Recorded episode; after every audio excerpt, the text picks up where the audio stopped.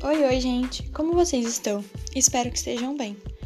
Hoje vamos falar um pouquinho a respeito dos números complexos. No primeiro bloco, vamos dar uma breve resumida na história e nos seguintes explicar a forma dos números complexos.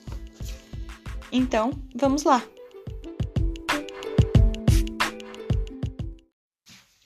Os números complexos, eles têm a sua origem graças ao matemático chamado de Girolamo Cardano, que mostrou que mesmo com a existência de um termo negativo, era sim possível solucionar as equações de segundo grau, que tinham o delta negativo.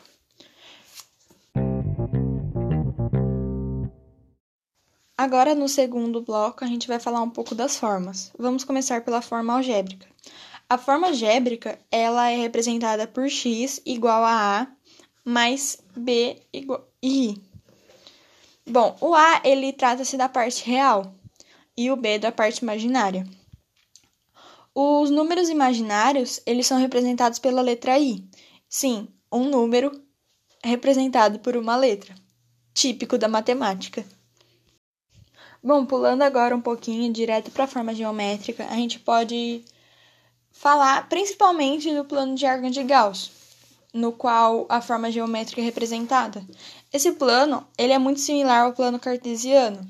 Ele tem seus eixos como A e B, já o cartesiano x e y.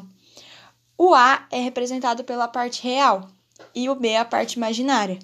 Quando colocamos os nossos números da, da forma anterior, que é a forma algébrica, eles nos formam uma forma geométrica, geralmente um quadrado ou um retângulo.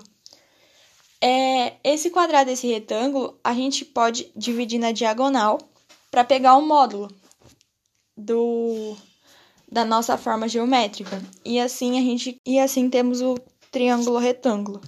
E já podemos passar para a próxima forma. Bom, gente, agora a gente vai falar um pouquinho da forma trigonométrica e a forma trigonométrica, a gente utiliza o triângulo retângulo da forma anterior, que é utilizado para o seno, cosseno e a tangente. E temos a nossa própria fórmula, que é z igual ao módulo de z vezes o cosseno do ângulo, mais i, que é um número imaginário, vezes o seno do ângulo. E é isso, gente.